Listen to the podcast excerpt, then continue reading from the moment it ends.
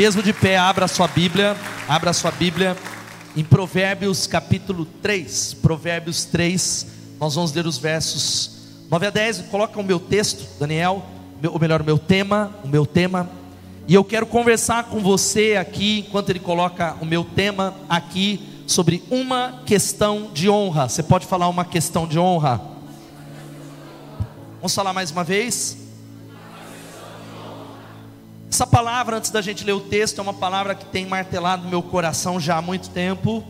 Ela é baseada, óbvio, na palavra de Deus, mas eu li, eu li um livro baseado que tem esse mesmo tema. Desafio você a procurar. Tem revolucionado a minha vida, revolucionado a minha vida pessoal.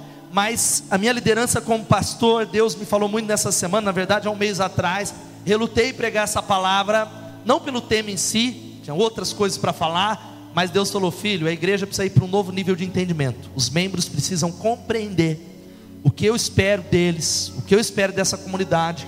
E o texto base é Provérbios 3, 9 e 10. Quem achou diz amém. Diz assim. E esse texto, espera aí, pode deixar aí. Eu quero falar a mesma coisa que eu falei pela manhã, está gravando agora, que o livro de Provérbios é um livro de sabedoria milenar. Provérbios foi escrito pelo homem mais sábio todos os tempos, o rei Salomão, e existem pessoas que nem crentes são, CEOs, pessoas do mundo corporativo que têm aplicado os princípios de sabedoria bíblica milenar de Provérbios e têm prosperado, têm sido abençoado. E é uma palavra de encorajamento para você que crê em toda a palavra de Deus. Medite no livro de Provérbios. Beba dessa palavra. Creia nesses princípios de Deus. E um deles está aí em Provérbios 3, 9 e 10. Diz assim: Honre o Senhor com todos os seus recursos e com os primeiros frutos de todas as suas plantações. Os seus celeiros ficarão plenamente cheios e os seus barris transbordarão de vinho. Vamos ler todos juntos, está na tela. Daniel vai colocar de novo, queria que você lesse. Vamos ler todos juntos? Honre o Senhor com todos os seus recursos e com os primeiros frutos de todas as suas plantações, e os seus celeiros ficarão plenamente cheios e os seus barris transbordarão de vinho. Pai, como o Senhor fez nessa manhã, um mover foi nessa manhã. O Senhor nos surpreendeu com conversão, com impacto, com mudança na vida de pessoas. Fala conosco. Nos rendemos a Ti, Jesus, nos rendemos à Tua palavra. Eu clamo ao Teu nome que o Senhor leve a Igreja Batista Bethesda e o Teu povo para um novo lugar, para uma nova dimensão e para um novo nível de entendimento. Eu repreendo a obra maligna e toda oposição na nossa mente, no nosso coração, no nome de Jesus. Amém e amém. Pode se assentar. Aleluia.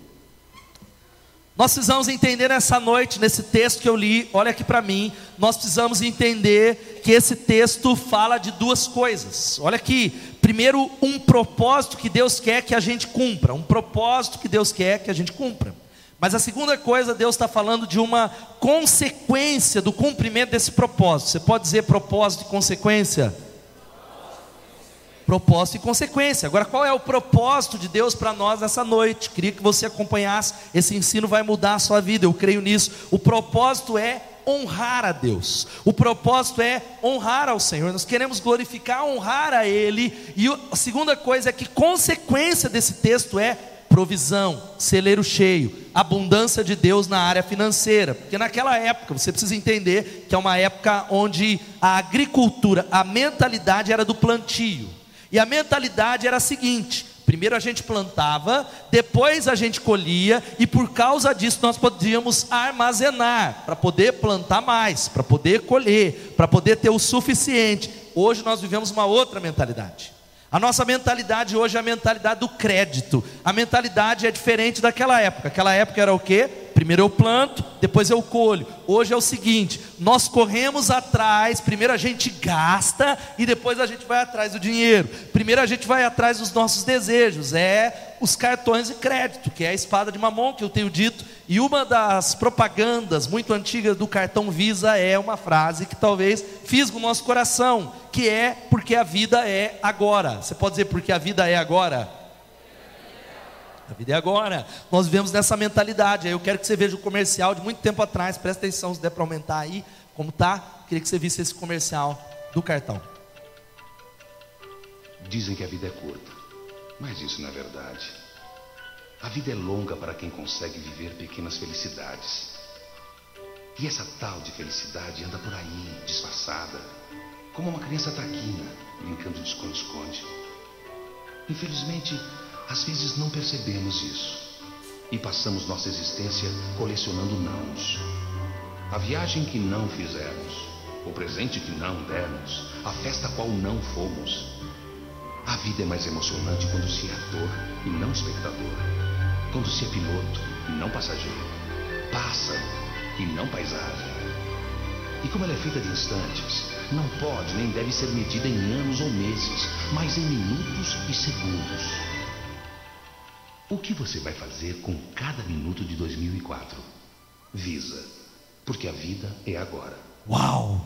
A gente sai daqui emocionado eu já quero gastar a viagem que eu não fiz, a, talvez os presentes que eu não dei, e isso mexe, a gente chora, a gente fica impactado, e a gente fala: é isso, eu não vou deixar para amanhã. Como é que eu vou deixar de dar um presente, aquele colar de dois mil reais que a minha, minha esposa espera? Né, Adriano? Porque a minha vida é agora. A vida é agora. Como é que eu vou deixar de fazer aquela viagem para Natal? Não tenho dinheiro, estou endividado. Mas o fato é que a gente não está entendendo de que hoje em dia não entendemos algo que era ter o dinheiro primeiro. Nós fazemos o contrário, é a necessidade. E as instituições financeiras que estão pregando algo para você que ligam para você e dizem assim: Ó, estou te aumentando o limite, você fica todo feliz. Elas lucraram só em 2018 73 bilhões de reais em 2018. 73 bilhões num ano de crise absurda, de decréscimo da economia, 73 bilhões. E sabe quem é que ajudou esse lucro? Você. Fala para o outro seu lado, foi você, talvez. Que a vida é agora. A vida é agora. E queridos, olha aqui para mim. Hoje em dia, sabe qual que é a realidade? Um tempo atrás a Bíblia está falando o quê? Honra o Senhor, que seus celeiros serão abundantes. Hoje nós estamos comemorando o quê? Quando a gente puxa a nossa conta e fala, eu terminei o ano, eu terminei o mês no zero. A gente já está falando que é próspero, é prosperidade, louvado seja Deus. A gente pergunta quanto é que você tem na conta. Estou zerado, não estou devendo. Prosperidade, louvado seja o nome de Jesus. Porque o fato é que há pelo menos 60% de brasileiros devendo. E Deus, Ele quer que o nosso estilo de vida, olha aqui para mim, é uma palavra como hoje foi pela manhã, Deus moveu para mudar o seu entendimento de dinheiro, mudar o seu gerenciamento pessoal. E isso é um processo de muito tempo de entender como é que eu posso estudar sobre isso, como é que eu posso investir melhor, o que, que a palavra de Deus diz, e você precisa decidir nessa noite trabalhar isso de uma maneira muito séria. Decidir, eu tenho decidido isso há anos, trabalhar de maneira séria ao longo dos anos, mas o que eu quero trazer nessa noite é que existe um lugar que Deus quer levar você. Deus tem um lugar que Provérbios ele expressa, que é a vontade de Deus, que é um lugar que não é riqueza, não é ser rico, mas é um lugar de provisão abundante em nome de Jesus. Quem pode dizer amém? Um local que não é aquele do zero, mas onde há semente estocada para que eu possa plantar na outra estação. Onde haja abundância, porque o dinheiro é algo que tira a paz de pessoas. Tem pessoas que já ficaram preocupadas, meu Deus, vai falar de dinheiro, que é um problema para nós. O dinheiro ele gera medo, ele gera ansiedade. O maior índice de divórcios que acontecem no Brasil, uma das raízes tem a ver com dinheiro. Talvez você brigou hoje com a sua esposa, porque ela gasta demais, ou porque ele é avarento, ele é sovina, e ele não tem visão. Dinheiro, dinheiro é um assunto muito sério, mas a gente precisa entender nessa noite. Vamos falar de novo propósito e consequências. Querido, em nome de Jesus, o mínimo que a gente pode esperar e que Deus quer que você espere é um lugar de provisão. Diga provisão. A Bíblia diz em Filipenses capítulo 4, versículo 19: O meu Deus, segundo as suas riquezas, suprirá as vossas necessidades em glória através de Cristo Jesus. A Ele seja a honra, a Ele seja a glória, a Ele seja o louvor. Mas a gente precisa entender propósito e consequências da seguinte maneira: isso é uma promessa de Deus. Deus está falando, me honra, me honra, me honra com a primeira parte, os seus celeiros transbordarão. Mas é promessa, mas existem dois tipos de promessas na Bíblia. Diga assim: promessa incondicional. Diga promessa condicional. Promessa incondicional é aquela que está na Bíblia que não depende de você. Por exemplo, Jesus voltará. Quem pode, repita comigo assim: diga, Maranata, volta Senhor Jesus. Sabe o que isso significa? Que não importa, eu não creio, eu não sou crente, eu não acredito. pode não acreditar, ele vai voltar, quer você acredite, quer você não. É uma promessa incondicional, não depende de nada. Ele vai voltar, louvado seja o nome de Jesus. Mas existem na Bíblia promessas que são condicionais, existe uma condição, por exemplo, clama a mim e eu responderei. Qual é a condição? Clama a mim. A Bíblia diz: se o meu povo que se chama pelo meu nome, qual é a condição? Clamar por ele. E esse texto está dizendo que existe um si aí. Deus está falando: honre o Senhor honre a Ele com os seus primeiros frutos, e se você honrar a abundância, o lugar de provisão vai acontecer na sua vida, e querido, e eu quero compartilhar que isso eu tenho vivido isso há muitos anos. Mas eu tenho entendido desde os, bem da minha infância na igreja local o princípio da oferta, o princípio dos dízimos, mas o entendimento do que eu vou ministrar para você tem sido nos últimos anos, que é um entendimento muito profundo.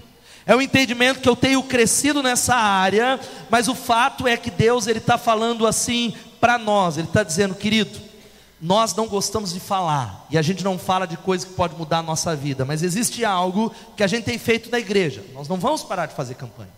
Mas Deus falou claramente comigo ao pregar essa mensagem. Ele falou: Filho, se você continuar ensinando a igreja que eles precisam entregar para projeto, por exemplo, ar-condicionado, é um ministério infantil, você vai estar privando o meu povo de receber um entendimento muito mais profundo do que eu quero deles. Se o seu povo, se o povo é motivado para projeto, motivado a contribuir por necessidade, porque a gente precisa plantar a igreja, o povo será privado de algo muito mais profundo. Então eu quero que você entenda nessa noite que o propósito é honra e a consequência é celeiro cheio. Mas afinal de contas, por que, que Deus está pedindo honra?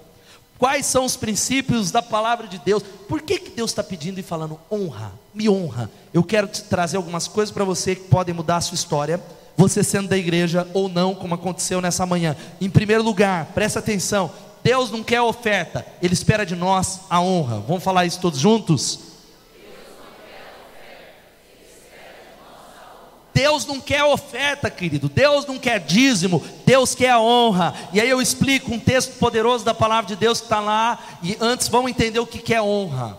Nós falamos muito de honra, é uma palavra que está na boca do povo de Deus, mas pouco praticado. Honrar é conferir honras a, dignificar, exaltar, distinguir, é fazer diferença, não é igual, não é tratar como comum, é fazer diferença e dizer: Deus, o Senhor é diferenciado.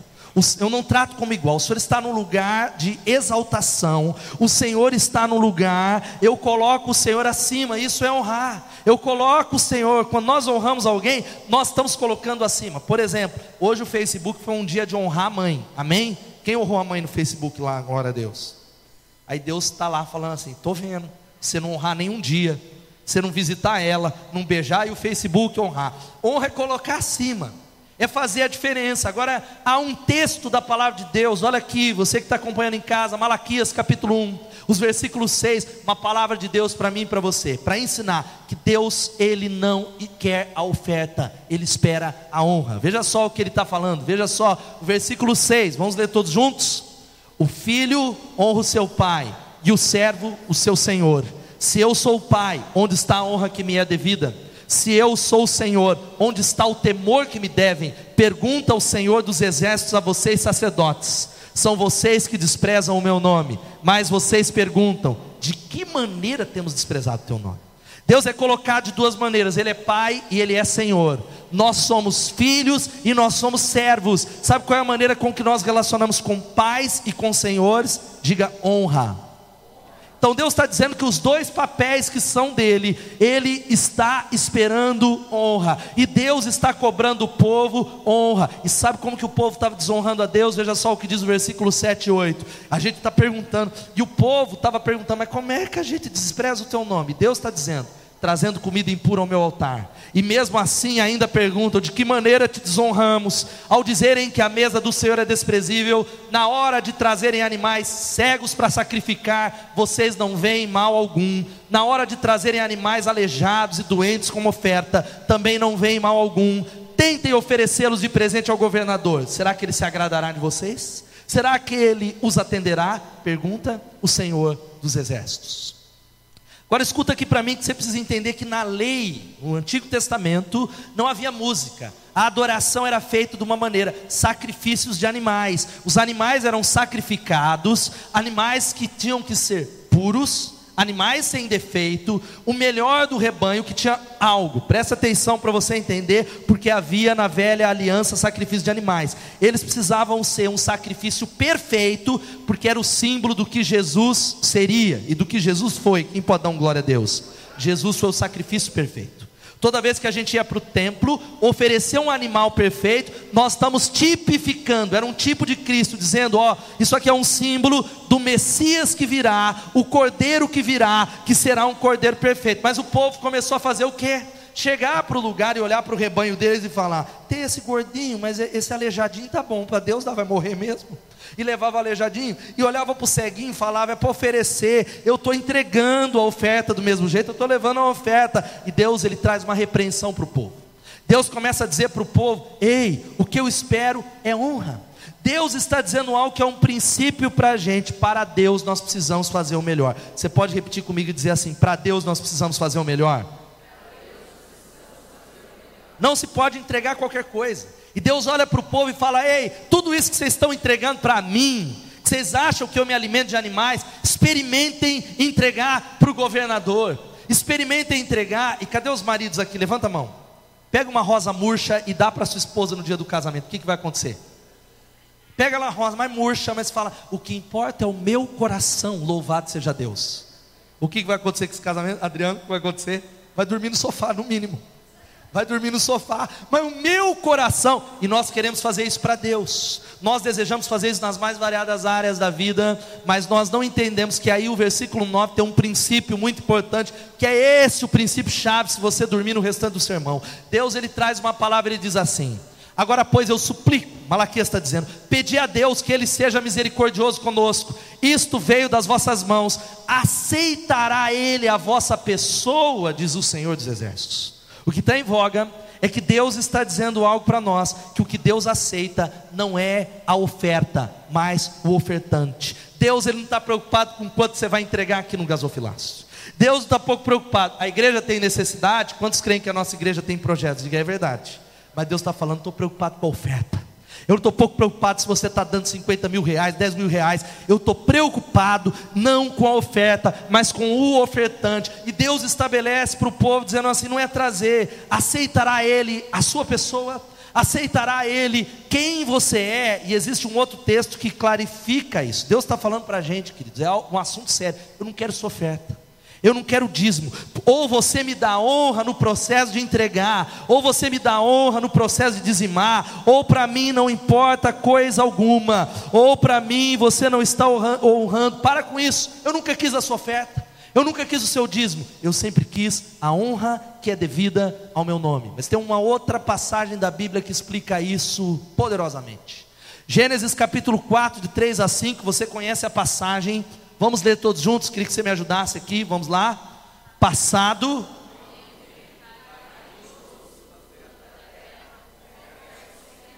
Abel, por sua vez, trouxe as partes gordas das primeiras crias do seu rebanho. O Senhor aceitou com agrado Abel e a sua oferta mas não aceitou Caim e a sua oferta. Por isso Caim se enfureceu e o seu rosto se transtornou. A Bíblia está falando de duas pessoas que são dizimistas, glória a Deus. Falando Caim era dizimista, Caim ele entregava, Caim estava tranquilo, mas Deus, a Bíblia diz que ele não se agradou, ele não aceitou quem? Caim. Deus não aceitou Caim, não era oferta dele, os dois contribuíram. E a Bíblia diz que Deus aceitou Abel. E aqui eu não quero fazer uma tentativa, mas o fato é que o que Deus aceita não é a oferta, mas sim o ofertante. Vamos falar isso? Vamos falar todos juntos? O que Deus aceita. E um exemplo muito claro disso que eu quero dizer para você é que a Bíblia diz que a atitude de honra vai nos levar para um novo lugar. O fato é que o Pai procura adoradores. Vou exemplificar isso. A Bíblia diz em João capítulo 4 que o Pai procura adoradores que o adorem em espírito e em verdade. Quantos creem nisso? Digam amém. Sabe o que isso significa? Que Deus não está atrás de adoração, querido. Deus está pouco preocupado com teclado, com bateria. Deus está preocupado porque Deus não procura adoração, Deus procura adoradores. E aí você diz, então, pastor, a adoração não é importante? Sim, mas ela é o meio, o final é adoradores. Da mesma maneira, pastor, a oferta não é importante? Sim, mas ela não é o final, ela é o meio. Deus, o que ele aceita e o que ele procura, não é oferta, mas sim o ofertante. Deus ele procura adoradores e não a adoração. E sabe o que a gente está querendo dizer? Que Deus está falando assim, filho, eu pedi para você expressar honra nas finanças. O que interessa é a honra, porque se qualquer oferta fosse importante, eu não estou falando da quantidade. Se a oferta, ah, como muitas igrejas pregam, é o dízimo como um fim, Caim não poderia ser rejeitado. Ananias e Safira, quantos conhecem a passagem? Anota aí Atos capítulo 5. A Bíblia diz que Ananias e Safira eles venderam um grande terreno, esconderam uma parte e entregaram aos pés dos apóstolos, falando: a gente vendeu por 100 mil, mas na verdade foi 200. E a Bíblia diz que eles foram mortos. Já pensou se isso acontecesse aqui? Que o povo viram cantando, entregando o dízimo e caindo morto. Aqui, oh Deus, tem misericórdia. Mas o fato é que não é a oferta. Deus está falando o que eu quero através das ofertas através de todas as áreas da vida, através dos relacionamentos. Eu quero ser honrado. Eu quero que você mostre que eu sou o primeiro lugar. A oferta vem em segundo lugar. O ofertante vem em primeiro lugar. Isso é muito, queridos, olha aqui, muito, mas muito, muito mais profundo no nome de Jesus. Sabe qual que é o ponto? A grande questão é que não basta fazer a coisa certa, mas é como nós fazemos essa coisa. Não é só dizer, eu oro, eu busco, mas é o como que é o mais importante. Eu quero exemplificar, não está o texto aqui. Tiago capítulo 4, versículo 2. Anota esse texto, diz assim: Vocês não têm porque não pedem. Eu desde cedo, isso é uma característica. Eu sou um crente pidão, irmãos. Amém? Você é um crente pidão? Aí às vezes eu vou falar, ô irmão, tem algum pedido aí para pedir? Só agradecer, louvado seja Deus. Eu falei, azar o seu, não vai receber, porque a Bíblia diz que quem pede, recebe. A Bíblia diz que quem pede, recebe. Quem pede, recebe. Mas o texto continua. A Bíblia diz: vocês não recebem porque não pedem. Mas quando pedem, versículo 3, vocês pedem mal, para gastar nos seus deleites. Ou seja, pedir só garante, sim ou não?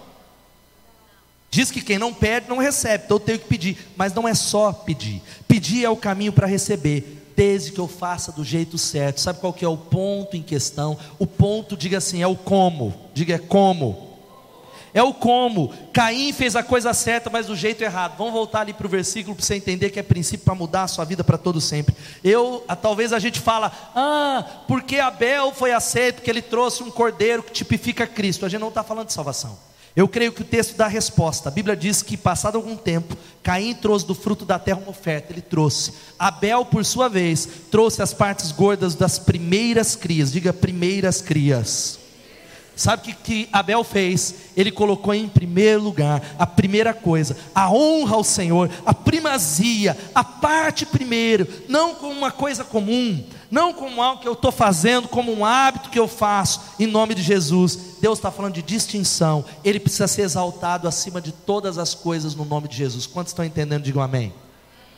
Agora, querido, tem um outro texto que eu quero falar para você que você não pode ir embora sem entender. A Bíblia fala lá em Marcos, capítulo, está aqui o texto, capítulo 12, 41 e 44, que Jesus estava diante da urna. Você já parou para pensar? A gente vai recolher dízimos e ofertas, Jesus senta aqui, e aí Jesus fala: Eu vou olhar que todo mundo está dando. Certamente se aumentar a sua oferta. Jesus diz: Olhe na sua oferta. Você fala: Eu vou dar isso aqui. E a Bíblia conta uma história. Veja só: Jesus sentou-se em frente do lugar onde eram colocadas as contribuições e observava a multidão colocando dinheiro nas caixas. Muitos ricos lançavam ali grandes quantias. Então, uma viúva pobre chegou-se, colocou duas pequeninas moedas de cobre de muito pouco valor, chamando a si os seus discípulos, Jesus declarou: Eu afirmo-lhes que esta viúva pobre colocou na caixa de ofertas mais do que todos os outros. Todos deram do que lhe sobrava, mas ela, da sua pobreza, deu tudo o que possuía para viver, louvado seja o nome de Jesus. Sabe o que Jesus está falando?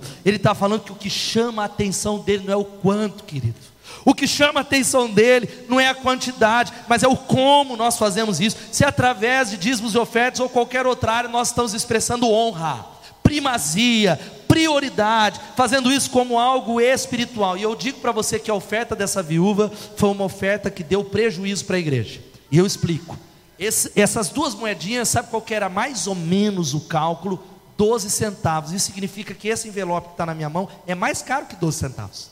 Era melhor falar, ó, entrega seu envelope, porque dá mais prejuízo no envelope. Mas Deus ele está falando um princípio. Ei, eu não estou procurando oferta, eu estou procurando a honra. Deus ele está falando algo para nós. O, repita comigo, diga assim: o como fazemos. Vamos falar? Vamos lá? O como fazemos é a chave em nome de Jesus. Por isso, quando são pais aqui que tem crianças no Zoe, levanta a mão, pais. Você precisa ensinar os seus filhos todo domingo um real, porque não é o quanto, dá uma oferta para ele entregar lá, que eles recolhem dízimos e ofertas. Eu tenho feito isso com as minhas filhas para ensinar algo. Lá eles estão aprendendo algo que a gente custa a entender. Nós estamos ensinando Deus em primeiro lugar. Deus em primeiro lugar. Quantos podem dar glória a Deus? Você quer essa promessa? Você crê nessa? Que é uma decisão, gente. Tem gente que mexe, a palavra espeta, ele não consegue ouvir a palavra, porque é demônio. É demônio, você já vai entender o que eu quero explicar, que não é palavra de pastor para assustar você. Você pode crer ou não crer. É uma questão de crer. Em segundo lugar, sabe qual é? Deus pediu honra através, né? Troca aí depois para através das finanças. Vamos falar isso? Deus. Aí talvez a pergunta que a gente faz é: mas por que, que Deus pediu honra através das finanças? Porque essa é uma questão que a gente pensa. Essa é uma questão. Por que, que Deus pediu para ser honrado? E ele diz: Olha, honre o Senhor com todos os seus recursos. Será que Deus é inseguro e ele precisa ser honrado? Será que Deus está olhando assim para a Érica, para o e falou: Me adora porque eu sou Deus e eu quero que vocês lambam minhas botas, todo respeito, que eu preciso para sentir mais Deus. Quanto mais o povo me adora, mais Deus. Não, não, não. Deus não é inseguro. Ele é completo e absoluto em si mesmo. Deus não precisa da nossa adoração. A palavra para Deus do Antigo Testamento é El Shaddai, diga El Shaddai. El Shaddai não só significa todo-poderoso, mas é aquele que é o Deus que é mais do que suficiente. Se Ele é tudo isso, Ele não precisa da gente, que Ele é mais do que suficiente nele mesmo. Por que, que Ele pediu para a gente honrar? A honra faz a diferença, vai aparecer aqui. A honra faz diferença na minha e na sua vida. Sabe por quê? Porque ela é um fator regulador do meu coração. A honra a Deus muda o meu coração. Quando eu honro o Senhor, o meu coração fica na sintonia adequada com as coisas do céu, a sintonia adequada. E por isso, será que a honra é só com dinheiro? Essa é a pergunta. Claro que não. É honra teu pai e tua mãe honra os teus líderes, honra o rei, honre os irmãos, honre uns aos outros. O crente deveria viver uma cultura de honra, mas é óbvio. Mas por que então dinheiro? Porque não existe nenhuma outra área onde ele pediu tanto honra quanto as finanças. Você diz, mas eu quero entender isso, pastor. Essa é uma dúvida que eu tenho que as igrejas não ensinam, elas só pedem. Ela só quer a consequência, mas não fala da honra. Sabe por que, que Deus está falando isso? Porque não existe nenhuma outra área que concorra tanto com o meu e o seu coração, de tal maneira que tem gente incomodada. Eu sei que você está incomodado aqui. Você que está em casa já desligou, tem gente que já está saindo no YouTube, porque ele sabe que não existe nenhuma outra área que mexa com o meu e com o seu coração, tanto quanto aquilo que é chamado dinheiro. Vamos ler todos juntos, Mateus 6, 24, vamos lá. Ninguém Pois odiará um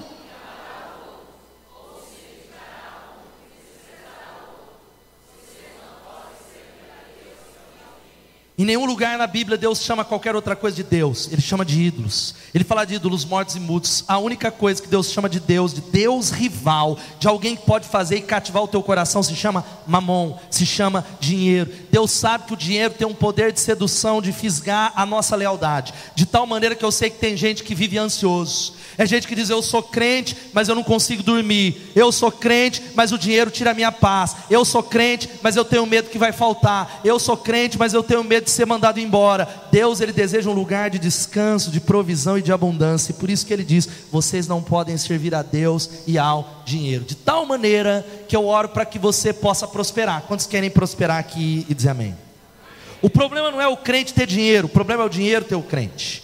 O avarento, ele não tem as coisas, são as coisas que tem o avarento. E a Bíblia tem um recado para você que talvez é empreendedor, para você que vai crescer. A Bíblia diz assim: se as suas riquezas aumentam, não ponham nelas o coração. Vamos falar isso todos juntos?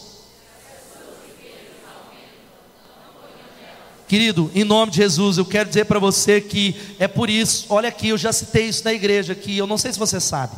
Quantos creem que oração e fé é importante? Digam amém.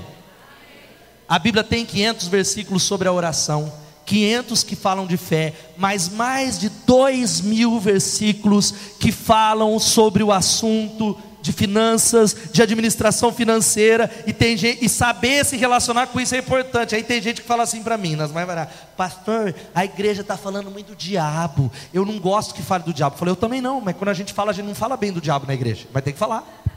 E aí tem gente que fala, pastor, não pode falar de dinheiro, não pode falar daquilo. Aí eu faço uma pergunta: quantos têm filhos adolescentes aqui? Levanta a mão. Eu espero que você já tenha, tenha falado para os seus filhos sobre o problema das drogas, sobre o sexo. No live, a gente está falando de suicídio. Eu preguei sobre suicídio. Quem gosta de falar de suicídio? Ninguém. Mas nós precisamos falar da mesma maneira. Foi o maior assunto. Jesus falou mais sobre dinheiro do que sobre o reino de Deus, por uma razão. Ele sabe que isso pode ser um problema no teu coração. Deus, ele fala muito. Não é pedir para você dar, igual as igrejas estão pregando, gente. O problema é esse. É que ele fala, dá que você vai prosperar. Entrega, dá. Não, não, não. Deus falou: Eu não estou procurando oferta, eu estou procurando a honra. E o dinheiro não pode ser um problema no teu coração. Você não pode, porque cada sono que nós perdemos por causa de dinheiro é um incenso que nós acendemos para mamon. Cada noite de sono que a gente perde por causa de grana é um incenso de adoração. Nós estamos honrando um Deus rival. Sabe o que a gente precisava fazer no, momento de dízimos e ofertas? Igual esse povo africano. E gente fala, ah, mas não tem dinheiro. Quem já foi num culto com africanos, lembra do Atoto? Eu fui para a Coreia, é exatamente isso, o momento de oferta. Quero que você entenda como é que eles fazem no momento de oferta. Louvado seja Deus. Põe para mim, Daniel, por favor. Aí.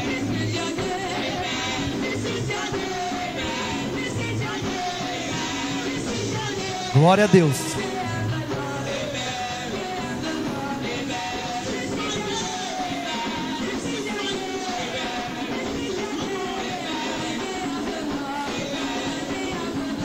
Aleluia.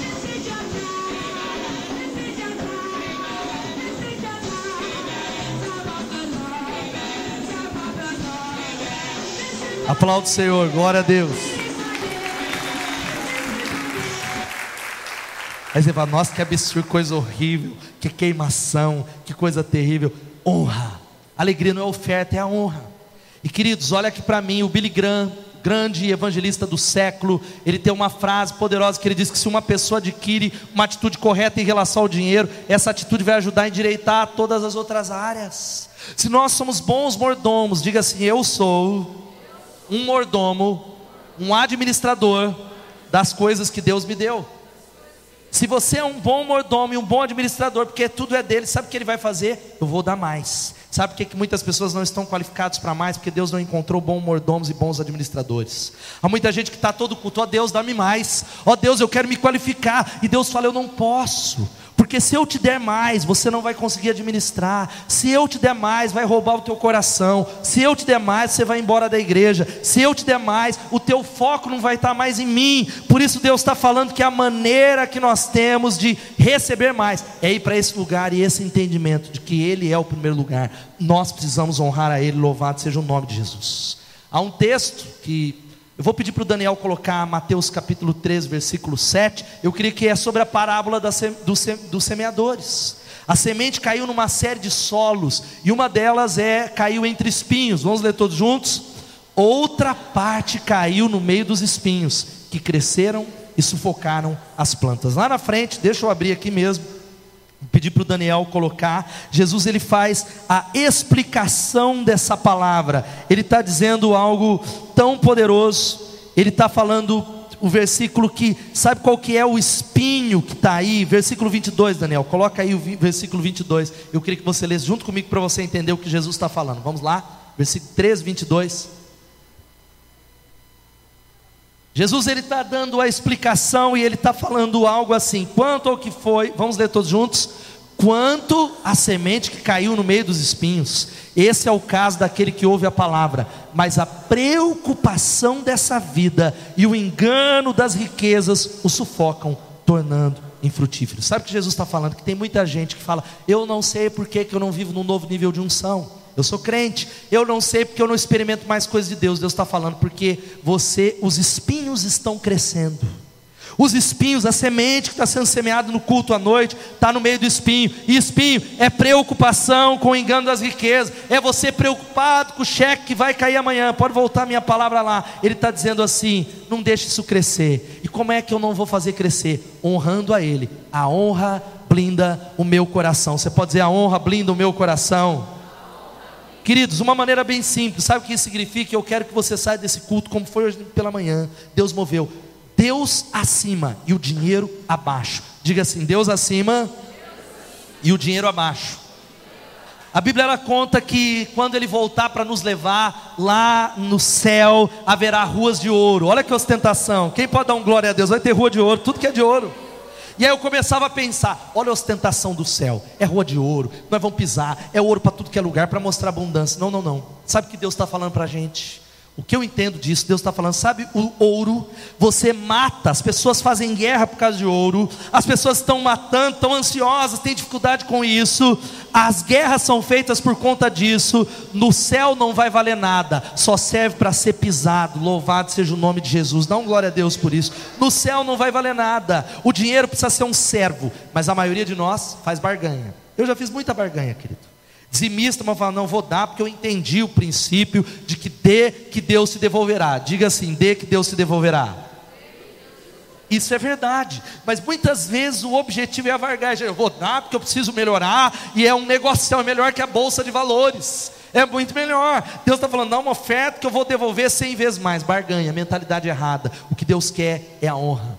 Isso talvez até as crianças, eles fazem isso. Tem uma historinha de um menininho do Zoe, aonde a mãe deu duas moedinhas e falou: "Filha, uma moeda é para você e outra moeda para você entregar para honrar a Deus". E ele foi na rua e ele foi fazendo, jogando. E aí uma das moedinhas caiu no ralo, e o menininho olhou e falou: "Lá se foi a moedinha de Jesus". Deus teve misericórdia.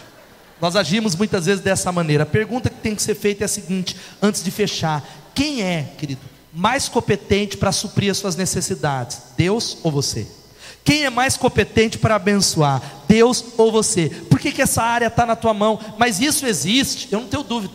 Talvez para alguns é uma palavra nova. Existe um processo de amadurecimento. É um processo para Deus te levar para um novo lugar. Em último lugar, sabe qual é a palavra quando o Everton sobe aqui? O que importa, presta atenção, não é necessariamente o que será feito com a oferta, mas se enxergamos a quem iremos honrar. Quantos podem dizer amém?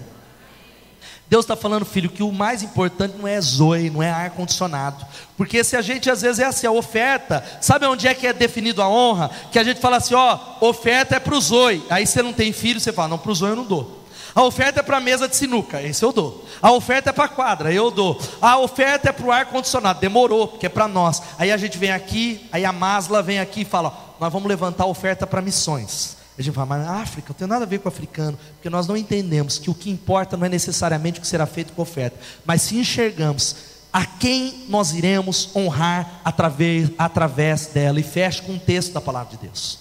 Um texto que você já viu, poderoso. Jesus, ele está lá e Maria de Betânia, veja só o que Jesus está ensinando. A Bíblia diz: estando Jesus em Betânia, reclinado à mesa na casa de um homem conhecido como Simão, o leproso, aproximou-se dele certa mulher com um frasco de alabastro, contendo um perfume muito caro, feito de nardo puro. Ela quebrou o frasco derramou o perfume sobre a cabeça de Jesus. Alguns dos presentes começaram a dizer uns aos outros, indignados: por que esse desperdício de perfume? Ela poderia, ele poderia ser vendido aos, por 300 denários e o dinheiro dado aos pobres. E repreendiam ela severamente. Deixem-na em paz, disse Jesus, porque a estão perturbando. Ela praticou uma boa ação para comigo, pois os pobres vocês sempre terão consigo e poderão ajudá-los, sempre que o desejarem, mas a mim vocês nem, nem sempre terão. Ela fez o que pôde, derramou perfume em meu corpo, antecipadamente preparando para o sepultamento. Eu lhes asseguro que aonde quer que o evangelho for anunciado em todo mundo, também o que essa mulher fez, o que ela fez, será contado para sua memória. Louvado seja o nome de Jesus. Você entendeu o que o texto está ensinando? Que uma mulher ela entregou 300 denários. Sabe o que é isso? É multiplica o seu salário. Sabe o seu salário por 12, o salário de um ano. Ela pegou o salário de um ano, pensa o quanto você ganha, e ela entregou para Jesus. E as pessoas olharam e falaram: Isso é um desperdício porque poderia ser dado aos pobres. E aí eu abro um parênteses para você, que talvez quando você que está assistindo em casa, que quando fala de dinheiro, você fala, tem que dar para os pobres. A maioria daqueles que falam isso estão nem aí para os pobres. Som do teu coração. Eu discuti com o irmão, não discuti atrás, porque ele falou isso, é porque é pobre. Aí ele falou, não, porque eu acho que não tem que dar dízimo na igreja, é pobre. Aí eu olhei para ele, sinceramente, quando foi que você ajudou um pobre pela última vez? Seja sincero diante de Deus. Não, mas eu quero ajudar. Eu falei, então está no futuro, não está no agora. Nós falamos isso. Ah, eu quero ajudar. Mas Jesus ele está mostrando a hipocrisia daquelas pessoas. Mas o desperdício não é que deram para a igreja. O valor que fizeram, presta atenção, citei hoje, é como se o Edmilson pegasse 50 mil reais e a igreja tem um monte de necessidade. Você concorda? Que a gente quer potelão, quer melhorar. Aí o Edmilson pega o dinheiro, ele está chegando na hora do ofertório. E aí a gente olha aquele bolo de dinheiro e fala: Glória a Deus, a provisão chegou. A igreja agora vai poder reformar vamos fazer a quadra, aleluia, glória a Deus. E o Edmilson vai chegando com o dinheiro, e ele coloca o dinheiro, falando: Jesus, eu te amo mais que o dinheiro. Aí ele joga o dinheiro lá, aí eu olho para o tesoureiro e falo: Agora, glória a Deus, já vai fazer a quadra. E o Edmilson pega um fósforo, ele risca todo aquele dinheiro. Eu ia dar um, talvez um couro nele, eu ia falar: É um desperdício. É um desp... Eu faria a mesma coisa que eles fizeram lá. Como é que você pode desperdiçar? Mas sabe o que Deus está querendo ensinar? Deus olhou e falou assim: Filhos, sabe o que essa mulher fez? Ela foi tão extravagante, porque ela não estava preocupada com a oferta em si, mas com a honra ao meu nome. E por causa disso, o que Maria de Betânia fez, preste atenção, ele está falando o seguinte: ele enxergou a minha pessoa, todo mundo vai saber daquilo que ela fez, louvado seja o nome de Jesus. Quem pode dar um glória a Deus? O mundo todo saberá, eu estou pregando sobre ela, por causa de uma palavra: a honra atrai honra. Você pode dizer, a honra atrai honra. É o que ele fez. A honra que ela deu a Deus foi diferenciada. Não era o valor, é honra a palavra em nome de Jesus. Eu fecho quando a banda chega aqui que a essência das ofertas é honrar ao Senhor. Vamos falar isso todos juntos? A essência das ofertas é honrar ao Senhor. Querido, sabe o que eu quero dizer para você que tem muita gente nessa igreja que fala: "Pastor, eu queria tanto ajudar você.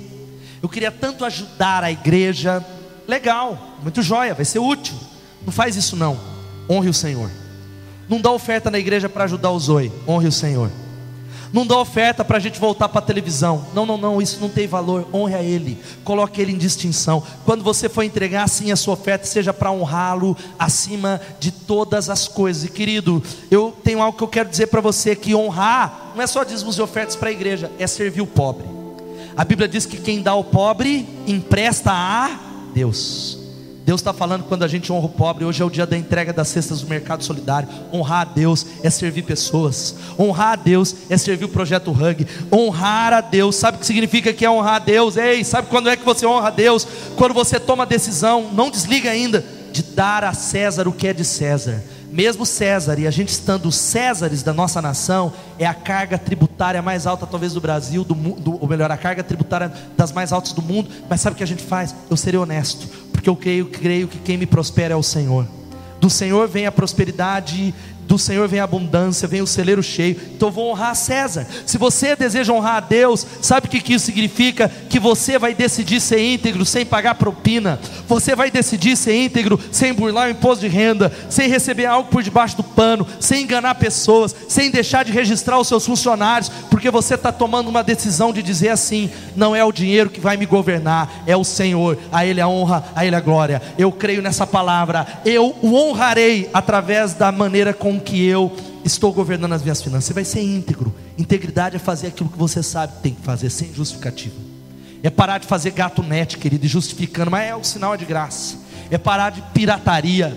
É parar de fazer algumas dessas coisas, dizendo assim: Eu quero que o meu coração seja atraído pelo Senhor. Isso mudou a minha vida. Fica de pé no seu lugar, querido, em nome de Jesus. Eu quero desafiar você a fazer uma coisa aqui. Volta minha mensagem lá. Eu quero desafiar você a fazer um negócio. Volta meu final da minha mensagem, em nome de Jesus. A fazer algo, que da minha palavra é: nós vamos orar e nos arrepender, mas você precisa fazer uma declaração para Deus. Sabe qual é? Declarações apaixonadas por Deus. Quantos já fizeram isso?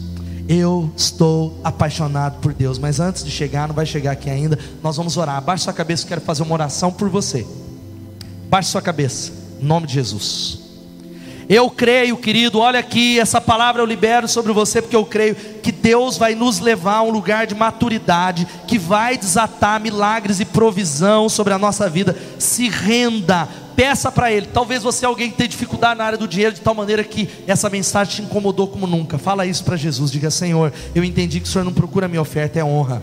Senhor, eu quero te honrar. Senhor, eu peço a Ti para que o Senhor leve a minha casa, a minha família. Eu não quero ser controlado pelo medo, porque eu tenho muito medo medo de que vai faltar. Eu não quero mais. Eu quero um lugar de abundância.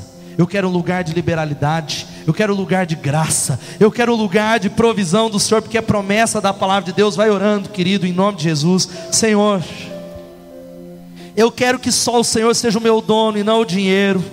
Pai, eu declaro que Tu és o meu dono, não o medo, não a falta Ó Deus, não a dificuldade, a ansiedade, tenha o controle absoluto. E eu clamo ao teu nome sobre essa igreja, como foi nessa manhã sobre o teu povo. Nos leva a um lugar de honra, aonde só o Senhor tem o controle do nosso coração onde só o Senhor é o dono. Eu clamo ao teu nome que o meu coração seja blindado e traga sobre o teu povo os resultados e as consequências, traga sobre o teu povo a abundância. E ó Deus, porque eu creio que a tua palavra é verdadeira, eu creio que a tua palavra é a verdade, eu creio que aquilo que o Senhor falou não volta vazio. Por isso, nos prepare para receber mais, mas que esse mais não se torne um problema mas uma bênção para as pessoas que estão ao nosso redor. Em nome de Jesus, amém e amém. Continua com a cabeça baixa, em nome de Jesus. Eu quero fazer um apelo nessa noite. Se há alguém nessa noite que entendeu o princípio da honra e está tomando uma decisão nessa noite, em nome de Jesus, de entregar a vida para Jesus como Senhor e Salvador, e está dizendo, pastor, nessa noite eu tô, estou confessando Jesus como meu Senhor e Salvador, estou entregando a minha vida nas mãos dele. Levanta a sua mão onde você está, eu quero orar com você. Há alguém? levanta a sua mão dizendo: Eu estou entregando. Levanta a sua mão em nome de Jesus. Se alguém, Deus te abençoe. Glória a Deus. Tem mais alguém dizendo: Eu entendi nessa noite. Eu tenho tanta ansiedade nessa área que está roubando meu sono. Mas eu estou entregando minha vida nas mãos de Jesus. Para que Ele seja o dono. Para que Ele seja aquele que vai dirigir. Levanta a sua mão de você está. Eu quero orar com você. Alguém entregando a vida a Jesus. Alguém fazendo uma aliança com Ele, fazendo uma aliança, não só na área financeira. Levanta a sua mão onde você está, eu quero orar com você. Alguém em nome de Jesus? Alguém? Então eu quero dar um abraço em você que levantou a mão, minha irmã, que vem aqui à frente se você tomou essa decisão. Um dia eu tomei essa decisão pública, em nome de Jesus. Vem aqui, se você tomou essa decisão, sai do seu lugar. Sai do seu lugar, eu quero poder orar por você, como nessa manhã muitas pessoas confessaram Jesus depois da palavra, mas muita gente, Jesus está convidando você para falar, Ele é o único dono. Sai do seu lugar e vem aqui à frente, em nome de Jesus. Regivaldo, desafiar você a orar. Estenda sua mão para cá, aplauda o Senhor, glória a Deus pelas decisões.